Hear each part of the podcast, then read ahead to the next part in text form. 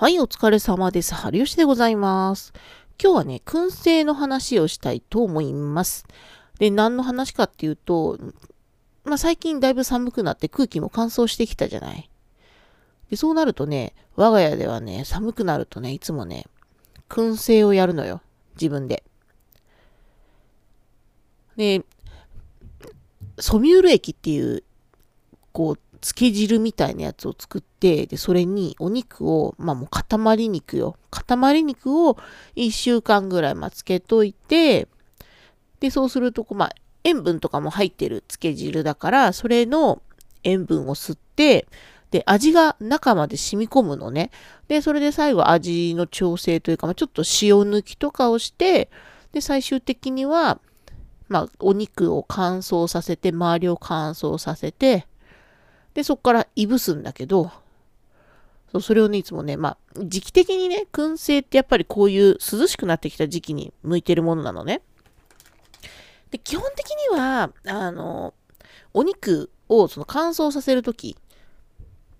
まあ、干すときの話なんだけど、普通だったらまあ、網とかに乗せて外で乾かす。まあ、外ないし、まあ、室内でもいいんだけど、まあ、だいたい丸1日ぐらい乾かさなきゃいけないんだけれども、まあ、それもあって、あの、夏とかね、暑い時期になると、ちょっと肉が傷みやすいから危ないよねっていう話から、まあ、燻製って大体冬にやるものなんだけれども、ちょっとつい最近ね、あの、浸透圧で水分を抜く、こうなんかシートみたいのがあるっていうのを、あの、発見して、発見っていうかね、鉄腕ダッシュでやってた。ピチッとっていうやつだったんだけど、さあの検索してみたらね。で、そのピチッとの燻製用っていうやつが、すごい水分がっつり吸ってくれる、吸ってくれるらしくて、どうやら、あの、お肉、まあ、水分拭き取ったお肉を、そのピチッとっていうシートで全体をくるんで、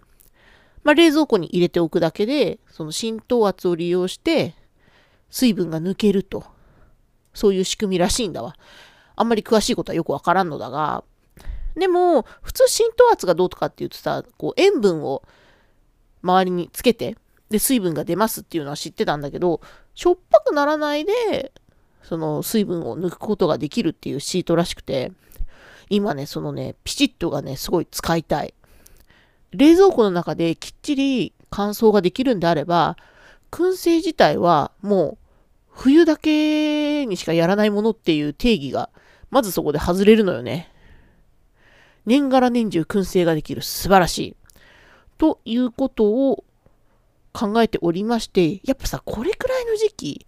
12月、1月、2月、3月、なんだかんだでさ、12月はやっぱり年末でやることもいっぱいあるじゃない？結構ね、その合間を縫って燻製をやろうと思うとなかなかしんどいんだけれども、やっぱね、夏場とか、いや、それこそ、あの、夏休みとかに入ってる時の方が、意外とね、その、燻製を仕込んだりする時間がね、まだ取れるかなっていう感じだから、ちょっとね、シーズン関係なしに燻製をやりたいと思った時に、まあ、ピチッとっていうその商品を知ったから、ちょっと近いうちにね、アマゾンとかでポチろうかと思う。店頭で売ってるのはね、ちょっと見たことがなかったから、まあ、今度イオンとかも覗いてみようかなとは思ってるんだけど、うん。でね、コストコでね、ヒレ肉の塊肉を買ったので、今日はね、あの、まあ、昨日買ってきてもらったから、今日のうちに、もう必要な量は、そのソミュール液っていう漬け汁にもうつけて、1週間ね、放置して来週にはあの、そのピチッと、間に合うようにピチッと注文して、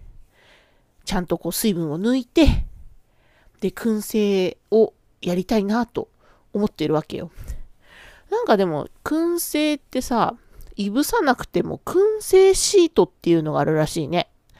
ツイッターのね、フォロワーさんから教えてもらったんだけど、それはなんかマジで肉とかくるむだけみたいな。なんかすごい画期的なシートらしい。それもね、楽そうだよね。楽、まあ楽そうとか絶対楽だよ。絶対楽なんだけど、私はどうしてもなんかその、工程を楽しみたいところも若干あるから、なんかね、肉がつけられてる、その塊肉が冷蔵庫の中にドンってあるのがなんかすごい楽しくて、冷蔵庫開けるためにまだかなとか見ちゃうんだけど そう、だからその工程がね、楽しみだから、まあ割と燻製やってる人ってそういう人多いかも、多いかもしれないんだけど、そう。だからね、ちょっとね、今週は燻製を仕込んで、来週に塩抜きして、だから燻製自体ができるのは、再来週の週の半ばぐらいかな。うん。その辺を目指してね、ちょっとね、燻製の準備をしていこうかなって思ってる。うまくできたらね、またね、ツイッターとかさ、あとは、また、ラジオの配信とかでもちょっとね、お話しするかもしれないし、YouTube の方とかでもね、あの、うまいことできたら、動画撮影して、あの、公開ができたらなと思っております。なかなかね、その、私も燻製始めて今、だいたい2年ぐらいはやってるんだけど、なかなかね、その、いい感じにこう動画でまとめて、こう、公開したいなとか思ってたんだけど、結構まあ私自身がすごい雑な人間だから、雑な工程でもそれなりのものができるよっていうのをちょっとやりたいなと思ってたんだけど、なかなかね、その動画の編集とかまで手が回んなくて、だからもうすぐね、あの、末っ子も幼稚園に入るようになるから、そしたら手がね、だいぶ空くし、自分の時間も増えるから、その時に合わせて、ちょっといろいろね、動画をまた